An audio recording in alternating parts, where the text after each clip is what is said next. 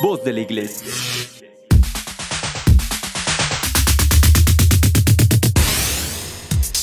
Estás escuchando la mejor estación de radio, Voz de la Iglesia.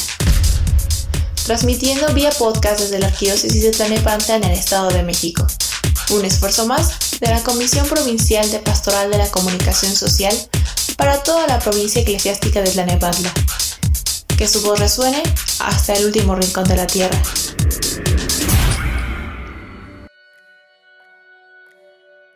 ¿Qué tal amigos y amigas? Muy buenas tardes, me da mucho gusto estar con ustedes en este miércoles 14 de octubre, en esta cita que nos damos cada semana para compartir información sobre algunos temas de resonancia personal. Le agradezco mucho por estar aquí en este su programa en la línea de la fe, que ya estamos iniciando. Le recuerdo que estamos transmitiendo en las redes sociales de YouTube y Facebook, donde también puede interactuar con nosotros dejándonos un comentario y su like para que sigamos compartiendo esta información. Lo invito también a que se suscriba a esos canales para poder seguir recibiendo todos los videos que hacemos cada semana. Y lo invito cordialmente también a escuchar al Padre Carlos, al Padre Donativo en, sus en su programa de todos los lunes a las 5 de la tarde también, Cristo siempre contigo. Ahí lo, los están esperando. Le mando un cordial saludo donde quiera que se encuentre y de verdad nuevamente muchas gracias por estar con nosotros. Aprovechamos también para mandar un saludo y un deseo de bienestar a todas las organizaciones religiosas que trabajan en las diferentes diócesis de esta provincia y les damos las gracias por compartir con nosotros sus conocimientos y seguir llevando la palabra a cada rincón del territorio. Por supuesto, como en cada emisión quiero enviar un cordial saludo a las personas que nos escuchan en las diferentes diócesis que conforman esta provincia eclesial, como son Cuautitlán, la diócesis de Texcoco, Izcali, Nezahualcóyotl, Valle de Chalco, por supuesto, y también Ecatepec, así como Teotihuacán, y claro, la arquidiócesis de Tlanlepantla. Un saludo a todos ellos, a todas estas personas que nos escuchan desde esta parte de la diócesis para ellos, un gran abrazo y un saludo. Bien, estimado Red Escucha, le quiero agradecer mucho sus comentarios que nos hace favor de dejarnos en las redes. Y me gustaría hacer un paréntesis antes de iniciar esta emisión para comentarle un poco sobre el contenido que llevamos hasta ahorita. Quizá usted se ha preguntado mucho sobre por qué se tratan temas de psicología en este programa y quiero, quiero decirle que desde mi perspectiva se hace muy necesario conocernos como humanos de una forma bastante profunda porque hay cosas que tenemos que resolver como personas. Esos temas pueden ser sumamente complejos y a veces eh, la psicología nos puede ayudar con ellos, pero en algunos casos va a necesitar ayuda. Por eso se hace necesario complementar todo aquello con la enseñanza que nos brinda la religión y la tradición de la iglesia y por supuesto nuestra fe bien entendida. Yo veo en la persona el origen a todos los problemas pero también el origen de todas las soluciones. Solo hay que tomar en cuenta que la persona es un ser que tiene infinidad de cosas que tenemos que aprender a conocer y que se hace necesario su estudio para identificar estas áreas de oportunidad que todos tenemos y también las virtudes, porque ese aprendizaje nos va a permitir ser una mejor persona. Pero esta formación se debe de dar en todos los ámbitos y a todas las edades. Eh, los temas expuestos aquí hablan de una parte de la persona. Vamos a tratar de llegar al fondo, aunque esto solo sea un esbozo por el momento, y trato de que en cada tema que nosotros vayamos tocando veamos el toque de la fe. Y por supuesto la religiosidad que tiene ya por diseño. Ese toque siempre ha estado ahí, no es que yo se lo quiera inventar. Todo lo que hacemos, pensamos, decimos y sentimos está ligado a la fe y también hay cosas que obligadamente nos toca resolver como seres humanos, claro, ayudados por la divinidad y que van a redundar en una mejor relación con Dios Padre. Y hay otras cosas que son totalmente divinas, que viven solamente en la relación que tenemos con Dios, en la verticalidad. Pero ambas cosas no están separadas, como ya decíamos al principio de estas emisiones. Ambas cosas se unen en la persona. Recuerda que decíamos la línea horizontal y la línea vertical, ahí es donde se unen. Considero que se hace necesario entender esta parte en el ser humano y me remito pues a los mismos pensadores de la iglesia, un, par de ejemplos como San Agustín o el mismo San Antonio de Padua que hacen referencia a la humanidad de las personas. Porque si no exploramos, si no conocemos, si no sanamos a la persona, no podremos prepararlas para que posteriormente ellos preparen a sus hermanos. Me queda muy claro que somos seres rotos, que necesitamos de todo lo bueno para estar bien. Por eso la teoría de los ejes, la verticalidad siempre nos va a mantener unidos a Dios, la horizontalidad nos va a permitir expresar esa fe, esa religiosidad en los demás, porque no hay otro terreno de expresión. No hay otro medio para obtener el favor de Dios, así lo queremos ver. Eh, que la práctica de toda su ley en nosotros y con los demás em, la tenemos que aplicar en el otro. No se escucha muy lógico si aplicamos el mandamiento de no robarás a nosotros mismos. Quizás suene hasta tonto. ¿Cómo es que no nos podemos o cómo es que nos podemos robar a nosotros mismos? Y sin embargo, desde el segundo mandamiento se nos pide, por ejemplo, amar al prójimo, es decir, ya desde ahí va toda la ley encausada a la relación con el otro. Pero si no conocemos al prójimo, si pensamos que el prójimo es un animal que no tiene conciencia, entonces no podremos aplicar ningún mandamiento en ellos. O lo haremos en, nuestro círculo de forma personal y cayendo en aquella parte que decía el Cristo. Pues amando a los que nos aman, ¿qué vamos a hacer de extraordinario, no cree? Todo lo anterior, estimado Radio Escucha, es con el único fin de entender que los temas que estamos viendo aquí sí están bien enfocados en la línea horizontal que representa la persona, y también veremos cómo se une a la divinidad en la misma persona, pero siempre y primero en nosotros mismos. Nosotros somos el terreno donde se debe de aplicar la misericordia de Dios, que al final es un acto muy pero muy humano. El hecho de ponernos en la miseria del otro y poner ahí el corazón y empatarse con el otro no es una novedad. Aunque con el cristianismo conocemos su plenitud, la verdad es que el ser humano por diseño es así, es compasivo, es empático, pero nos falta conocernos, conocer a Dios, conocer el tipo de amor que nos tiene, o por lo menos tratar de entenderlo para que se cierre el círculo Dios, hombre, prójimo, Dios, y poder así ser plenos. Considero, estimado redescucha, que estos temas son para conocernos y entendernos, y luego conocer y entender al otro, para que con ese hecho vayamos haciendo camino, el camino que nos lleva el Padre, además de que son temas bastante divertidos. Muy bien, y pues como me extendí en la introducción, vámonos directo al grano, vámonos directo al tema. Yo le doy la más cordial bienvenida a este su programa en la línea de la fe. Yo soy Juan Valdés y ya iniciamos, por favor, no se vaya. Préstame, Madre, tus ojos, para con ellos mirar, porque si con ellos miro, nunca volveré a pecar. Préstame, Madre, tus labios, para con ellos rezar, porque si con ellos rezo, Jesús me podrá escuchar. Préstame, Madre, tu lengua, para poder comulgar, pues es tu lengua materna de amor y de santidad. Préstame, Madre, tus brazos, para poder trabajar, y que así rendirá mi trabajo una y mil veces más. Préstame, Madre, tu manto, para cubrir mi maldad, pues cubierta con tu manto, al cielo he de llegar. Préstame, Madre, a tu Hijo, para poderlo yo amar, pues si me das a Jesús, ¿qué más puedo yo desear? Así será toda mi dicha por toda la eternidad. Amén. Muchas gracias por continuar con nosotros, estimado Radio Escucha. Y pues, como ya le comentaba en programas anteriores, oficialmente estamos en la recta final de este año del 2020, que desde el punto de vista de los más optimistas, nos ha dejado un buen de cosas. Y también nos ha quitado muchas, entre ellas la tranquilidad, y no porque antes de la pandemia estuviéramos más relajados, sino porque al final sabíamos, o por lo menos teníamos una idea, de dónde venía el peligro. Pero con la enfermedad no sabemos, no la vemos. En cualquier momento podemos pescarla. Por eso les recomendamos que siga, se siga cuidando y que siga las indicaciones de las autoridades de salud. Por favor, ponga mucha atención en esa parte.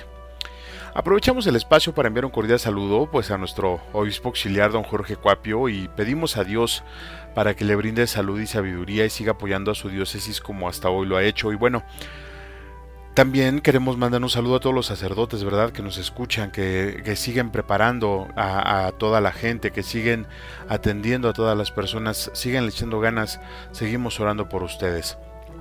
Y sin más preámbulos, Vamos a entrarle a la carnita del asunto, como se dice por ahí. Vámonos con el último tema de esta triada que hemos estado viendo, sobre la inteligencia, la razón, la libertad y ahora vamos a agregar la voluntad. También junto con otros aspectos que hemos venido trabajando en estos últimos programas.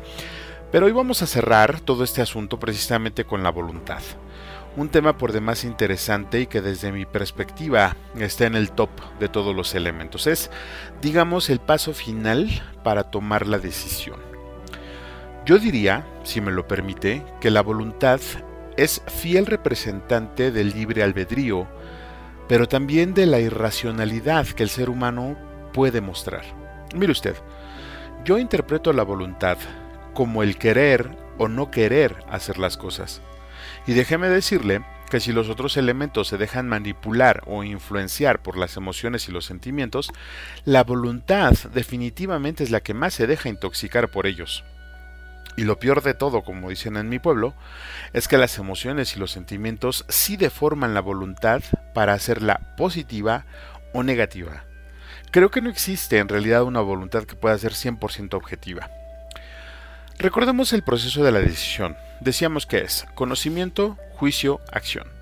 La voluntad es una línea muy pero muy delgada que separa el juicio de la acción. O sea, podemos tener todo el conocimiento, podemos enjuiciar y razonar todo lo que queramos, podemos tener todos los pelos en la mano, como se dice vulgarmente, para tomar una decisión que está orientada hacia un lado es decir, hacia el lado que ya nos dijo el razonamiento, que ya nos dijo el conocimiento, que sabemos que tenemos que tomar esa decisión. Y al final, así, de forma totalmente intempestiva, tomamos la decisión con orientación contraria. Solo porque no queremos. Y esto de querer es lo que ha hecho que muchas personas sufran o suframos de formas que ni siquiera imaginamos, o bueno, sí las imaginamos y las sentimos. La voluntad se define por querer o no querer hacer las cosas, como ya dijimos. Nos estamos imaginando un poco aquella parte de que se tiene que tener un motivo o razón para querer o dejar de querer. Y tiene usted toda la razón, hay un motivo, un anhelo, un algo que impide o que provoca que se cumpla la acción por desgracia, casi siempre, casi siempre es una emoción, un estado de ánimo. Para esto le voy a poner un ejemplo, por favor, escuche la siguiente historia. Ruperto Florines era un destacado empleado de gobierno que prestaba sus servicios con solicitud en el mostrador de aquella dependencia. Un buen día llegó ante un señor de calada fina. Se veía el porte hasta en la forma de tomar el sombrero. Se acercó a Ruperto y le preguntó en voz baja, ¿Usted es quien atiende aquí? A lo que Ruperto emocionado respondió con un sí. Yo aquí lo atiendo, señor. ¿En qué le puedo servir? Vengo a tramitar un permiso de construcción, dijo aquel hombre. Ruperto escribió entonces en un pedazo de papel los requisitos que el hombre aquel tenía que cumplir para obtener dicho permiso. Aquel caballero tomó los requisitos y se fue sin antes agradecer al empleado. La siguiente persona en la fila era una guapa mujer, aunque sencilla pero agradable a la vista. Se acercó al mostrador y solicitó lo mismo que el caballero anterior. Ruperto presuroso hizo lo mismo, entregó en un pedazo de papel los requisitos para dicho permiso. Detrás de esta mujer estaba otra aventajada y con ceño fruncido, con un espantoso sombrero que tenía una pluma de alguna ave extraña y portaba un abrigo que olía a moho y humedad. Cuando se acercó al mostrador, la mujer vociferó que llevaba más de una hora en la fila y que exigía ver al responsable de aquel lugar, a lo que Ruperto le dijo que no se encontraba. Esta mujer volvió a gritar que solo quería los requisitos para el mismo tipo de permiso de las personas anteriores, Ruperto se los extendió en un pedazo de papel y la mujer se marchó de ahí, no sin antes gritar que todos los empleados eran unos inútiles, dando un portazo, se retiró.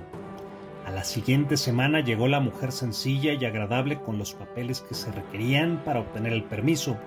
Los entregó a Ruperto y éste notó que faltaban un par de cosas en ellos, pero no lo tomó en cuenta y enseguida hizo el trámite. El permiso ese mismo día quedó. La mujer en agradecimiento le dio una sonrisa y un papel doblado que en la mano le dejó. Llegó entonces el fino caballero aquel y Ruperto después de revisar sus documentos le comunicó al señor del sombrero que había un par de cosas que no estaban en regla y que no podía continuar. pero aquel hombre fino y de negocios de inmediato empezó a negociar.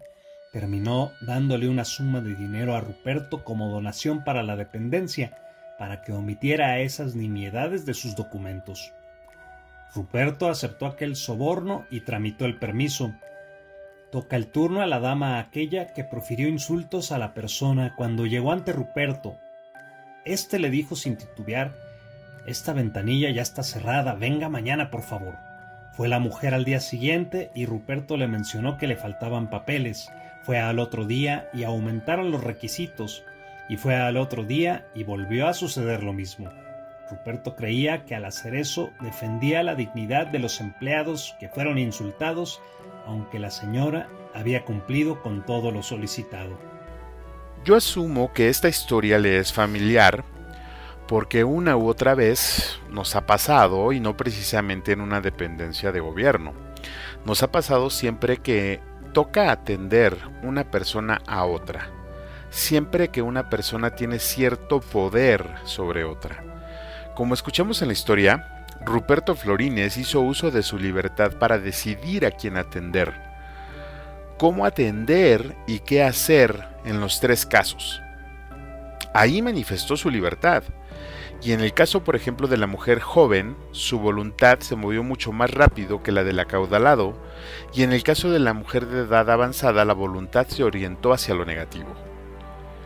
En los tres casos, las decisiones que tomaba estaban orientadas a obtener un beneficio. En el caso del acaudalado, fue el soborno que le dio. En el caso de la mujer joven, la sonrisa. Y quizá la oportunidad de conquistarla, pues el Ruperto era listo, ¿no?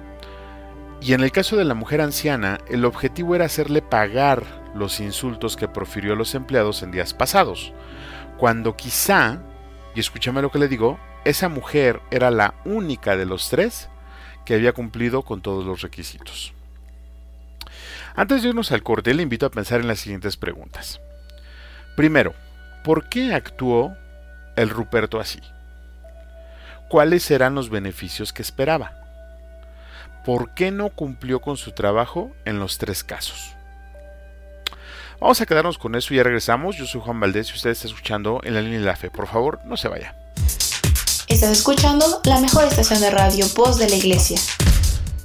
Ya estamos de regreso, estimado Red Escucha, y es para mí un honor que siga con nosotros en este miércoles 14 de octubre ya que nos sitúa en la mitad del mes y que seguimos avanzando inexorablemente hacia las fiestas de fin de año que aunque van a ser desde casa, como todo se prevé, pues no dejan de ser emocionantes, ¿no? Por cierto, un saludo y una felicitación a todas las personas que llevan por nombre Pilar. El día 12 de octubre pasado celebramos la advocación más antigua que tiene nuestra Madre María, y esta es la de la Virgen del Pilar. Muy interesante la historia de esta advocación dado que se originó, según los historiadores, cuando María aún estaba con vida, según se puede leer en el portal de, en y el cual lo invito a visitar para que cheque esta historia y también aprovechando lo invito a Amable Radio Escucha a que nos envíe sus comentarios a nuestros correos que tenemos para eso. Vicariazona6 arroba gmail.com y en la línea de la fe arroba gmail.com ahí los esperamos con gusto Sigo aprovechando también este espacio para hacer una cordial invitación a todos los coros de las diócesis, de las diferentes diócesis, para que participen en este foro, para que participen en este espacio y nos envíen sus cantos, nos envíen sus cantos grabados y podamos irlos intercalando en estos segmentos y podamos dar a conocer el Ministerio de Música, como ya les decía en programas pasados, que tiene bastante, bastante talento que mostrar y que es necesario sacarlo, que es necesario empezar a evangelizar con el canto. Los invito, si usted es parte de un coro, si conoce a alguien que es parte de un coro, pásele nuestros correos y con gusto nosotros nos ponemos en contacto, se los repito, vicariazona 6 gmail.com y en la línea de la fe arroba gmail.com. Ahí, ahí podemos empezar la comunicación. Pues bien, vamos a continuar con la historia del Rupert, como dirían los anglosajones, y dígame qué descubrió al hacer las preguntas anteriores. ¿Por qué actuó Ruperto así? ¿Cuáles eran los beneficios que esperaba y por qué no cumplió con su trabajo en los tres casos? Yo asumo que ya tiene su respuesta, pero yo le voy a decir la mía. Yo diría que la primera, la primera respuesta fue que este amigo actuó así porque consideraba que era la mejor forma o la mejor respuesta que podía dar para las diferentes situaciones que se le presentaron. Definitivamente no cumplió con su trabajo en ninguno de los casos y obviamente actuó en base a los beneficios que podía obtener de cada caso. Es decir, que dejó de lado el conocimiento, malutilizó su inteligencia, razonó las cosas con cierta malicia, no tomó en cuenta sus valores ni nada parecido y se hicieron presentes sus traumas emocionales, pero al final, al menos dos de estas personas consiguieron lo que buscaban. Esto, estimado Radio Escucha, es el principio básico de la corrupción. Ahora, una de las cosas más fuertes que mueve a la voluntad, siguiendo en el tema, si queremos ver a la voluntad como ese querer, ciertamente pues es el beneficio que se va a obtener. Pero aunque parezca increíble, aún sabiendo que tendremos un beneficio bastante atractivo de las decisiones basadas en la razón, aún sabiendo que es correcto, aún sabiendo que la decisión es la mejor, aún sabiendo que estamos obligados a dar un servicio, anteponemos nuestra voluntad a todo eso y nos dejamos llevar por el querer. Y el querer, estimado amigo, es otra de las cosas que está ocasionando que el mundo vaya decayendo cada vez más. Porque la gran mayoría de nosotros vamos en busca de eso, del querer. Vamos en busca de que se cumpla y haga lo que yo quiero y lo que yo anhelo, es decir, mi voluntad. Pero el querer como el deseo el anhelo pues no son malos, de hecho puede ser una buena razón hasta motivos. El problema es que hay cosas que al desearlas o quererlas y lo peor al obtenerlas va a afectar a otras personas. Y después de esto pues viene lo peor. Empezamos a caer en el egoísmo de querer cumplir todo lo que nuestra voluntad desea o anhele y el prójimo pues eh, nos lo pasamos por el arco del triunfo, ¿verdad? Esto que acabamos de comentar, estimado Radio Escucha, está muy ligado al comportamiento infantil que ya mencionábamos. Los menores, como ya decíamos en otros programas, quieren que su voluntad sea atendida y cumplida, a diferencia de la persona madura que deja su voluntad de lado con tal de que se cumpla la voluntad expresa de la mayoría en busca del bien común. Eh, recuerde usted que decíamos que el menor siempre va a querer hacer lo que él dice hasta que se contenga. Si nosotros no nos contenemos primero en, nuestra persona para no ejercer nuestra voluntad y afectar a otras personas, va a haber alguien que sí lo haga. Va a haber alguien que sí, que sí tenga la capacidad para contenernos y pues obviamente no nos va a gustar, porque los resultados casi siempre son muy negativos. Bien, la voluntad funciona entonces con la esperanza de obtener un beneficio o un bien. Y esa voluntad a su vez mueve a todo nuestro ser para hacer lo necesario para alcanzar dicho beneficio. Por eso le decía que el querer, que es el anhelo, el sueño, es también un motivo. Pero aquí sucede un fenómeno muy chistoso. Ese querer, escúcheme lo que le digo, no debe ser impuesto. Ese querer, ese anhelo debe de nacer de nosotros, en nuestro interior. Y generalmente ese querer es el producto de un razonamiento puro, es decir, de la comprensión total de las cosas, de una verdad revelada o del espíritu de sacrificio.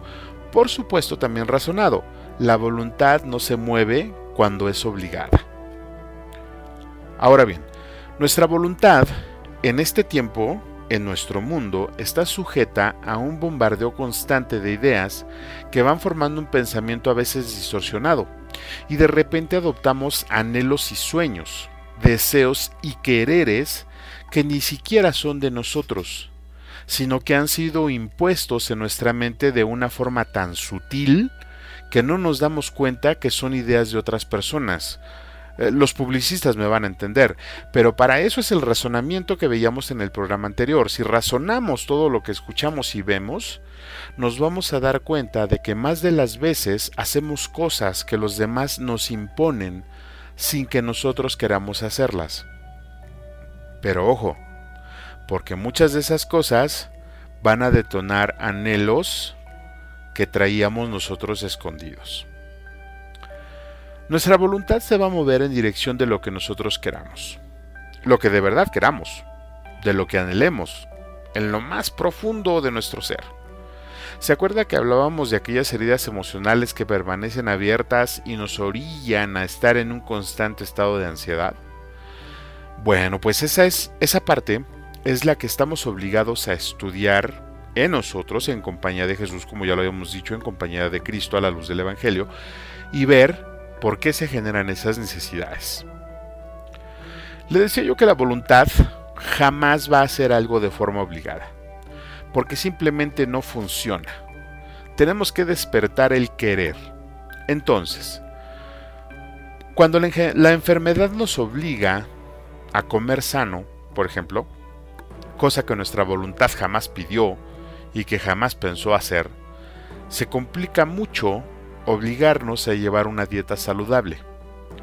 Cuando en el trabajo nos obligan a superarnos por medio del estudio o la situación laboral nos obliga a mejorar por medio del estudio y nuestra voluntad jamás lo intentó porque era más fácil estar haciendo cualquier cosa menos estudiar, pues va a ser muy complejo que aceptemos eso como parte de una mejora personal y como parte de un beneficio laboral.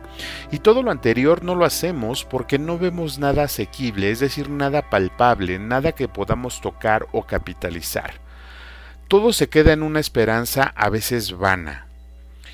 Quizás si llegue, ese beneficio que estamos buscando quizá no llegue.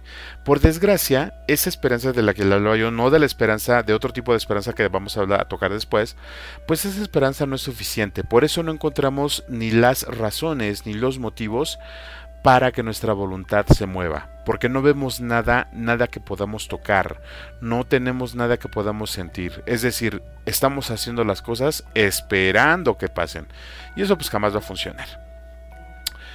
La voluntad es algo que se tiene que motivar, como ya decíamos, pero también se puede entrenar, se puede forjar y se puede educar. Recordemos que la voluntad no solo es ir a hacer, sino que también es detenerse y no hacer. Y ambos sentidos de la voluntad están bien forjados en los hábitos que tengamos y en nuestra cultura, así como nuestras tradiciones, nuestra historia de vida, nuestra forma de pensar, todo lo que ya habíamos hablado en programas anteriores. Los dos sentidos de la voluntad son el resultado de nuestra forma de vida. Eso es innegable. Quiero destacar que el entrenamiento de nuestra voluntad en cualquier sentido, ya sea para hacer o para dejar de hacer, debe de estar forjado, como ya decía, en el razonamiento puro. Insisto mucho en esta parte porque considero que si forjamos nuestra voluntad en base a engaños y actitudes superfluas, será un fiasco total. Lo dijimos hace ratito. Si nosotros hacemos que nuestra voluntad se mueva engañada por las situaciones, vamos a terminar cayendo en el fracaso. Terminaremos peor. ¿A qué voy con esto? Mire nada más. Si vamos a forjar nuestra voluntad para quitarnos un hábito, por ejemplo, debemos de entender, aceptar, saber y confirmar en todos los sentidos por qué queremos dejar ese hábito. Si vamos a llevar una dieta saludable, debemos de hacer lo mismo. Todo lo anterior le va a dar peso a las razones para hacer las cosas, y créame cuando le digo que aún así, en ese punto, podemos estar engañados y podemos aseverar que sí queremos cambiar, que ya lo pensamos, que ya investigamos, etc. Y que sí lo vamos a hacer. Total, que empezamos bien unos días, una temporada y luego, como todo fue un engaño, pues todo se va derrumbando. Caso práctico, pues los deseos de año nuevo, ¿no?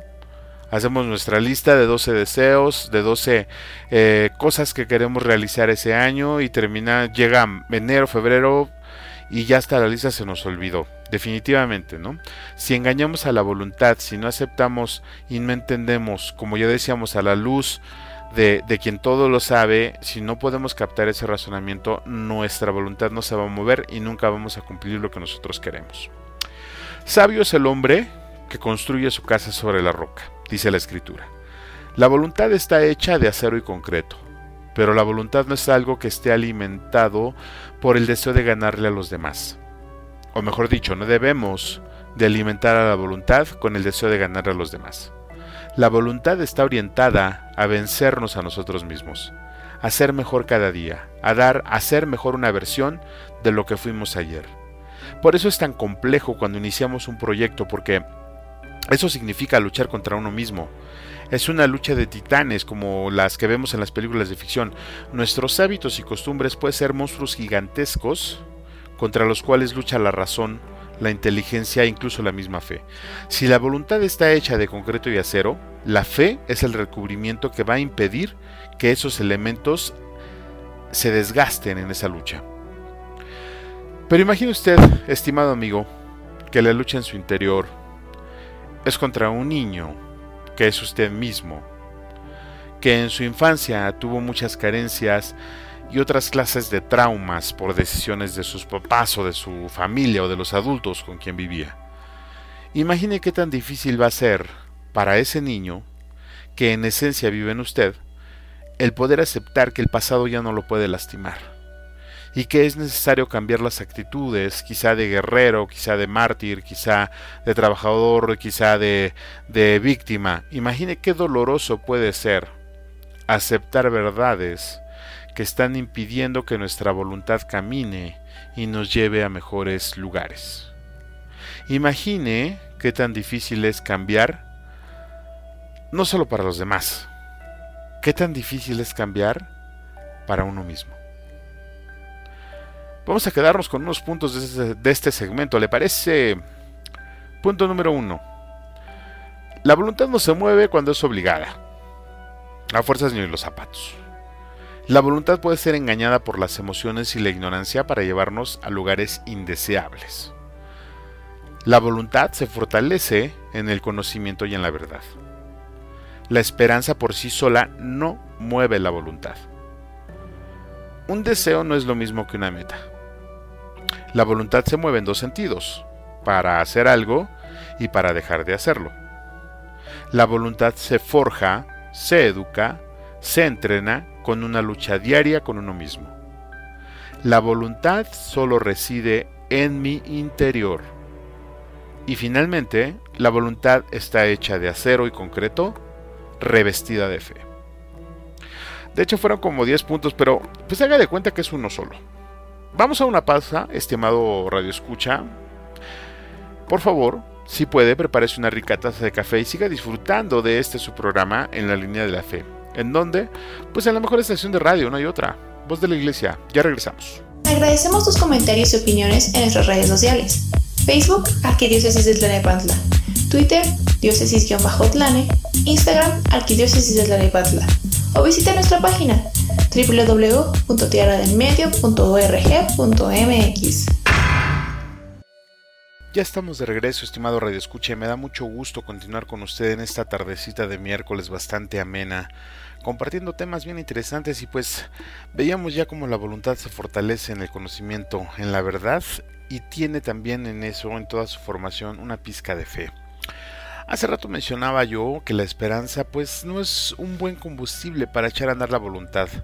Es decir, la podemos utilizar para mover de forma inicial dicha voluntad, pero es como los carbohidratos que traen las harinas. Se consume en poco tiempo y deja mucho desperdicio. La esperanza mal aplicada o aplicada de mala forma a la voluntad puede ser un error graso que nos va a dejar una diabetes existencial. Decíamos también que la voluntad necesita ver resultados. Esos resultados van a funcionar como motivaciones y van a estar bien cimentadas. Pero todo resultado decíamos en un principio que es producto de una buena planificación y de una planificación real.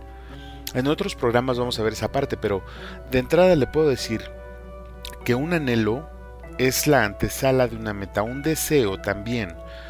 Pero son cosas diferentes. Una meta y un deseo son cosas distintas, aunque nosotros con mucha frecuencia confundamos dichos elementos creyendo que son lo mismo. Hay que tener cuidado porque la mayoría de anhelos y deseos terminan en poco tiempo eh, y además pueden llegar a ser puras mentiras. La voluntad no se mueve con deseos, porque en el deseo radica la esperanza, y esperar sin una razón válida es hacerse menso. Déjame poner un ejemplo.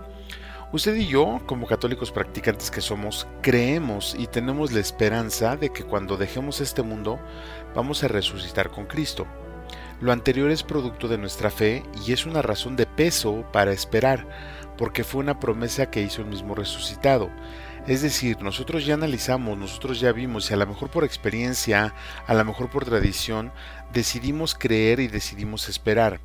Pero esa parte está cimentada, está cimentada en más de dos mil años que ya tiene la Madre Iglesia trabajando esa parte y que nos ha mostrado por medio de la fe lo que nosotros podemos esperar. Pero la promesa que nos hace una persona, por ejemplo, de que ella va a cambiar por nosotros, pues realmente no tiene mucha base lógica, porque una persona siempre va a tener problemas, y problemas de los que estamos hablando precisamente de la voluntad. Por ejemplo, vemos eh, en el, programa anterior hablamos de, del Josefino y Crisantema del programa, eh, donde escuchábamos que, esta última pues, accedía a casarse, ¿no? Esta última que se casó con, la, con el buen Josefino y con la esperanza basada en la emoción, sin razonar, se casó con él porque con ella, ella pensó que él iba a cambiar y no nada más eso, sino que llegó un momento en que quizá ella misma hizo promesas en base a sus emociones. La esperanza en Dios, por otro lado, jamás va a ser defraudada. La esperanza en el hombre, pues, tiene sus altibajos. No podemos decir que va a defraudar, pero sí podemos decir que no siempre va a cumplir. Entonces es un ignorante o algo peor aquella persona o aquel hombre que confía en el hombre. Para ciertas cosas hay que aprender a relacionarse con la figura específicamente. Total que decíamos que nosotros en muchos casos pretendemos alimentar la voluntad con deseos y con anhelos, pero no con planes ni con metas reales. Y bueno, sobra decir que la voluntad pues ciega no es, y nosotros queremos engañarnos a nosotros mismos. Aquí radica la importancia de conocernos, para poder identificar cuándo estamos alimentando la voluntad con deseos y cuando lo estamos haciendo con una meta bien planificada. Le voy a poner un ejemplo. Si usted un día se despierta con muchas ganas de hacer ejercicio y se mira al espejo unas 100 veces para ver que pues no está tan mal, pero que tiene que bajar de peso y mira algunas áreas de su cuerpo que le urge fortalecer, una de dos, o se quedó dormido con la tele prendida y pasaron puros comerciales de bebidas energéticas, que después hablaremos también de la programación neurolingüística, o se la pasó viendo infomerciales de máquinas de hacer ejercicio que generaron en su mente el deseo de hacerlo, de hacer ejercicio e inscribirse a un gimnasio. Y enseguida se los trámites y se inscribe, pero no hace otro cambio más en su vida, ni en sus hábitos alimenticios, ni en su condición mental, mucho menos en la relación consigo mismo o con los demás. Es puro deseo, y el deseo por sí solo de bajar de peso o tener condición física se esfuma en unos días y va a dejar eh, de ir al gimnasio. Le recuerdo como las promesas que hacemos cuando llega el año nuevo, ¿no?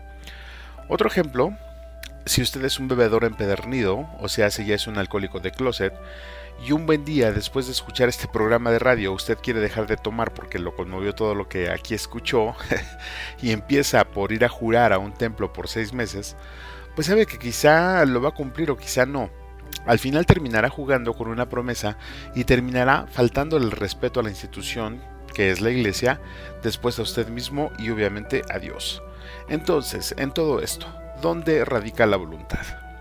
La voluntad, insisto, radica en el conocimiento de las cosas, en las recompensas que haciendo las mismas cosas vamos a obtener y en la satisfacción que estas cosas en el transcurso de su manufactura nos va a dejar, ya sea cuando las hacemos o cuando no las hacemos. Recuerda que la voluntad actúa en dos sentidos, para hacer algo o para dejar de hacerlo. Y aquí entra otro asunto que ya habíamos visto con anterioridad. Por eso le decía que vamos viendo algunos temas a profundidad, pero otros solo los vamos a ir integrando porque es necesario. El otro factor que entra aquí es la autoestima. Una persona que tiene una autoestima desbalanceada va a tener una voluntad proporcionalmente inversa a la misma, y mientras que una persona que tiene una autoestima balanceada tendrá la capacidad de ejercer su voluntad en cualquier área de su vida. Esta parte de tener la autoestima desbalanceada, estimado Radio Escucha, es bien interesante porque debemos de entender que una persona que tiene una autoestima muy pero muy elevada no va a necesitar motivación para hacer nada pero tampoco lo va a hacer. Una persona que tiene una autoestima muy por debajo de la media, tampoco va a hacer nada, no va a tener ganas de echar a andar su voluntad. Entonces, la autoestima entra para hacernos ver de forma objetiva que debemos de hacer algo, que tenemos que hacer algo. Ahí es donde entra la parte, otra, otro fundamento, otra columna de lo que es la voluntad. Para ir cerrando el punto de los deseos y las metas, podemos decir que toda meta, todo objetivo que al final eh, está bien planificado, tiene que ser lo bastante fuerte y poderoso para poner en marcha la voluntad.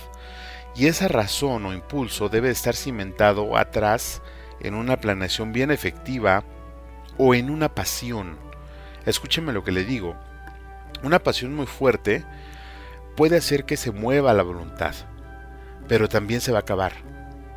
Entonces, si somos inteligentes, podemos aprovechar ese impulso para llegar al objetivo. En el siguiente programa y en los siguientes programas estaremos hablando de esas emociones que son tan fuertes que hace que todo el ser se mueva. A diferencia de los deseos, las metas tienen una estructura más sólida. Las metas están basadas en los recursos reales que se tienen, no en lo que se puede tener en un futuro.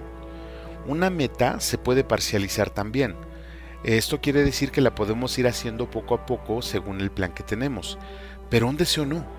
Un deseo es un enorme algodón de azúcar que nos invita a que lo devoremos todo en ese momento. El problema de las metas, si así lo queremos ver, es que si no aprendemos a planificar, pues todo se puede quedar también solo en el papel. Es decir, para cumplir una meta, a pesar de tener o de poder tener toda una planificación atrás, puede llegar el momento en que nada más sea una emoción igual y no hacer nada. Por esta razón, ese paso va después de echar a andar la voluntad con algo que se llama determinación. Considero que la determinación es parte de la voluntad, un ingrediente más en esta larga cadena de cosas que ya estamos estudiando. Le comparto la definición de la palabra determinación que nos ofrece una página www.definición.de y aquí se la dejo para que usted haga sus propias conclusiones. Dice, de latín determinatio. Determinación es la acción y efecto de determinar, tomar una resolución, fijar los términos de algo, señalar algo para algún efecto. Por ejemplo, el entrenador mexicano anunciará mañana su determinación tras la falta disciplinaria del delantero. La determinación del presidente fue solucionar el conflicto sin el uso de la fuerza. Falta confirmar el día y la hora, pero la determinación está tomada, es decir, muy parecido a una decisión. El concepto también se utiliza como sinónimo de valor u osadía. Si pudo llegar hasta allí, fue gracias a su determinación y coraje. Todo es posible con determinación. El corredor mostró su determinación al seguir compitiendo con un neumático pinchado. El candidato no tuvo determinación para llegar hasta el fondo del asunto. Actuar con determinación, continúa la definición, es uno de los secretos del éxito en la vida, y esto se puede aplicar en cualquier aspecto. A lo largo de la infancia, dada la influencia que ejercen en nosotros los mayores, es casi imposible tomar decisiones, lo que yo le comentaba hace ratito, y escoger un camino propio. Si bien la personalidad de cada uno aporta ingredientes únicos, estamos sujetos a tantas normas que no es normal hacerse a un costado y redirigir la propia vida. Sin embargo, a medida que las limitaciones disminuyen y comenzamos a gozar de una mayor libertad, queda en nosotros la elección del sendero que deseamos recorrer. Esto resulta muy tentador para la mayoría de los adolescentes que desean liberarse de una vez por todas y convertirse en dueños de sus propias vidas. Pero de nada sirve tanto espacio si no sabemos qué hacer con él. Es entonces que la determinación juega un papel crucial en el desarrollo. Las personas con más determinación siempre parecen tener sus objetivos bien claros, y no importa exactamente su magnitud, sino que estén presentes como faros en el horizonte que nos van a guiar para que cada paso sea un paso recorrido y tenga un sentido. Este último término, la palabra sentido, es muy relevante en este contexto, ya que la determinación es una gran parte de la orientación hacia un punto en particular al cual podemos llegar si realizamos una serie de esfuerzos bien definidos. Uno de los más grandes enemigos de la determinación es la distracción, que a veces nos tienta en los momentos más importantes de nuestra formación como estudiantes, por ejemplo. Podemos comenzar con las ideas bien claras, con la meta de aprobar un examen o completar una tesis para una fecha en particular, pero si nos dejamos llevar por la distracción a lo largo del proceso, es posible que echemos por la borda todo nuestro trabajo. Por eso se recomienda alimentar la determinación con un seguimiento continuo, tal y como ocurre con una relación interpersonal. Las cosas no siempre saldrán como esperamos, pero lo más importante es saber levantarse antes de que sea demasiado tarde, volver a mirar en la dirección adecuada y continuar avanzando. Se conoce como autodeterminación a la autonomía o independencia de una persona, un grupo, una comunidad o una nación. Al tener autodeterminación se tiene la capacidad o facultad para tomar determinaciones por cuenta propia, sin tener que pedir permiso o rendir cuentas. Por eso el derecho de autodeterminación es el derecho de un pueblo a escoger su forma de gobierno y estructurarse libremente sin injerencias externas. Por otro lado, el determinismo es la doctrina filosófica que afirma que los acontecimientos físicos están causalmente determinados por una cadena de causa y consecuencia. Es posible distinguir entre el determinismo fuerte, que no cree en ningún suceso genuinamente eh, proveniente del azar o aleatorio, y que por lo tanto sostiene que el futuro es potencialmente predecible desde el presente, y el determinismo débil, que admite la influencia de sucesos impredecibles. Bastante bueno, ¿no? No se vaya, en un momento regresamos. Yo soy Juan Valdés y usted está escuchando en la línea de la fe. Ya regresamos. No te vayas, estás escuchando en la línea de la fe. Muchas gracias por seguir con nosotros en este su programa en la línea de la fe. Le agradezco también por los comentarios que nos hace favor de dejarnos en las redes sociales de YouTube y de Facebook por donde estamos transmitiendo. Gracias también por escucharnos. Le pedimos amable Radio Escucha que esto es, si este programa es de su agrado, pues que lo comparta, que comparte este programa con sus allegados para hacer el tema más amplio y tener esas sobremesas con pláticas bien sabrosas que cambian vidas y pensamientos. Muchas gracias también por eso y en este momento vamos a continuar. Como les decía al inicio de esta emisión, que ya estamos por cierto cerrando, la voluntad busca motivos para moverse y esos motivos o razones deben de estar cimentados en roca, y lo escuchábamos en la definición anterior. Además, la definición de la palabra determinación nos dice que es algo que da sentido y tiene sentido, y en la voluntad las cosas por las que se mueven o las cosas por las que se mueve la voluntad lo deben de tener, deben de tener sentido. El sentido es lo que le da valor a las cosas que hacemos, es la respuesta del para qué, porque esta pregunta es una de las primeras que involuntariamente nos hacemos para echar a andar la voluntad. Y le digo una cosa, el sentido que tiene hacer las cosas es lo que deberíamos de conocer. Por desgracia no lo conocemos y eso nos impide echar a andar la voluntad. El sentido de las cosas, estimado amigo, no es objetivo, es totalmente objetivo. O sea, no es subjetivo y es totalmente objetivo, pero a la vez es personal. Es decir, hacer una buena obra tiene un estricto sentido, es decir, un sentido universal, ayudar al prójimo. De este acto lo que tenemos que hacer es entender ese sentido, es decir, el para qué voy a ayudar a otra persona. Si logramos entender el para qué, la voluntad se moverá por sí sola, pero entender esa pregunta, ese para qué, requiere de lo que ya habíamos hablado anteriormente que se llama empatía y hasta misericordia. Aquí, estimado amigo, es donde considero que unimos en nuestro interior la línea vertical y la línea horizontal. Los unimos con nuestra voluntad. Es decir, el Padre nos pide que ayudemos a otra persona y está en nuestra libertad y en nuestro conocimiento acceder a esa voluntad y tomarla como nuestra para poder ejercer el acto.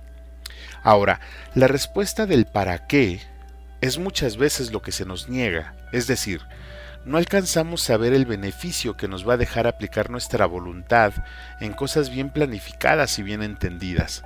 Esa respuesta está velada o es confusa y como le decía, si la voluntad mueve los pies, pero los ojos no ven el camino y mucho menos lo que hay adelante, no nos vamos a mover. Hablando concretamente de este mundo, en este plano físico, no confundamos la esperanza, como ya le decía yo, dentro de la línea vertical, la esperanza que nos da Dios y el, llegar a su reino, con la esperanza que podemos aplicar en el mundo. Tenemos que ver siempre que hay algo más adelante en este plano físico para poder movernos. Como entonces, perdón, ¿cómo entonces podemos empezar a echar a andar esa voluntad en aras de nuestro beneficio y de los demás? ¿Cómo podemos movernos hacia el bien y obtener los beneficios que de eso va a emanar? Yo creo que una de las grandes interrogantes, e insisto, siempre va a ser el para qué. y los motivos, es decir, la respuesta a esa pregunta, pues solo la vamos a tener nosotros en nuestro interior, en nuestros sueños y anhelos, que como ya le decía también, son el primer impulso que puede mover la voluntad, pero que no van a alcanzar para llegar a la meta. En este punto es donde se tiene que ingresar la planificación y obviamente la determinación. Es decir, tenemos nuestra voluntad, ya vimos el objetivo, ya analizamos nuestros recursos, ya sabemos cómo planificar, ahora vamos a determinar a empezar a caminar sabiendo, teniendo el conocimiento de que puede llegar a haber muchísimos obstáculos adelante, pero que el objetivo es suficiente para poder llegar a él. Estamos determinados a hacerlo, estamos decididos a hacerlo, y solamente así vamos a poder empezar a mover nuestra voluntad. Una persona que hace las cosas por obligación, usted lo sabe, jamás las va a hacer bien. Una persona que tiende la mano por obligación, pues al rato va a estar quejándose. Entonces, tenemos que analizar el por qué ayudamos, por qué hacemos las cosas. Eso es lo que quiere decir darle sentido. Una vez que lo entendamos y que lo aceptemos, veremos que empezamos a caminar. Eh, aquí otro ejemplo. Cuando usted desea aprender un idioma, cuando usted quiere aprender un idioma, vamos a suponer que se lo están eh, solicitando en la escuela o en el trabajo, no sé, tiene que haber muchísima voluntad, muchísima voluntad y más determinación. Lo vemos también ahorita en la parte de la pandemia que los estudiantes han tenido que poner a prueba su voluntad para estudiar de verdad porque pues sin tener eh, enfrente al maestro es muy fácil distraerse, decía la definición de la determinación y han tenido que poner a prueba esa voluntad y los papás han tenido que poner a prueba su voluntad de ser verdaderos tutores y acompañantes con estas personas que están estudiando en línea. Es bien complejo, pero básicamente aquí es donde podemos ver esos ejemplos. ¿Por qué tenemos que hacer, por qué tenemos que estudiar? ¿Por qué tenemos que hacer las cosas? ¿Por qué tenemos que mover nuestra voluntad? Hay pocos estudiantes que tienen una voluntad férrea para terminar una carrera. Algunos lo hacen porque buscan el estímulo económico. Otros lo hacen porque son obligados por sus padres o familia. Algunos más lo hacen pues porque es algo que todos hacen, es decir, es como una moda y muy pocos alcanzan a entender que el estudio es algo que les va a hacer mejores personas y van a poder ayudar a su comunidad inmediata de forma más práctica y rápida. Pero eso no lo pueden entender porque aún están en formación y porque sus razones pues aún no están cimentadas, como decía la definición. Me refiero también a los jóvenes eh, antes de los 15 quizá, mm, y es triste ver que a los treinta y tantos haya personas que su voluntad no la sepan manejar y que sigan teniendo problemas al momento de tomar las decisiones y en causar su vida, ¿no? En este mismo rubro podemos ver la fuerza de voluntad en personas que desean cambiar hábitos en su persona, o valga la redundancia en lo que ellos son. Pero no lo hacen porque las ganancias secundarias que les deja estar así y ser así son mejores, o al menos así lo perciben.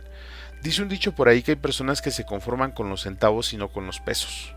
No van en busca de los pesos, si cabe la comparación veíamos también en este punto, o vemos en este punto, que al final lo que se nos está invitando con, esta, con todo esto que acabamos de, de ver, es la parte de entender que nuestra voluntad siempre nos va a mover a hacer las cosas, pero las cosas buenas, y tenemos que aprender a discernirlas.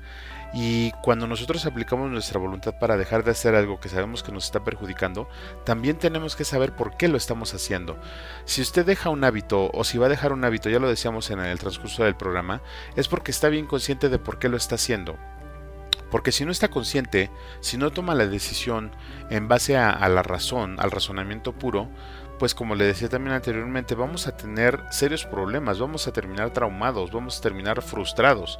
Pero cuando empezamos a aceptar las cosas, cuando nos empieza a caer el conocimiento y decidimos, determinamos poner nuestra voluntad en dejar ese hábito, las cosas se empiezan a ver de manera diferente e incluso se pueden hacer mucho mejores. Finalmente vemos que la voluntad es algo que se tiene que ir forjando y formando. No es fácil, de verdad no es nada sencillo, pero recordemos que para aquellos que nos cuesta mucho trabajo aplicar esa parte en la vida, pues podemos recurrir a la parte, a la parte vertical. Eh, cambiar implica modificar, derrumbar y volver a construir. Esforzarse lo más que se pueda en hacer algo o dejar de hacerlo. Pero la voluntad finalmente es libertad, y si no tenemos el concepto de lo que es la libertad real, que proviene generalmente ese conocimiento proviene de la línea vertical, no podremos avanzar en la construcción de nuestra voluntad.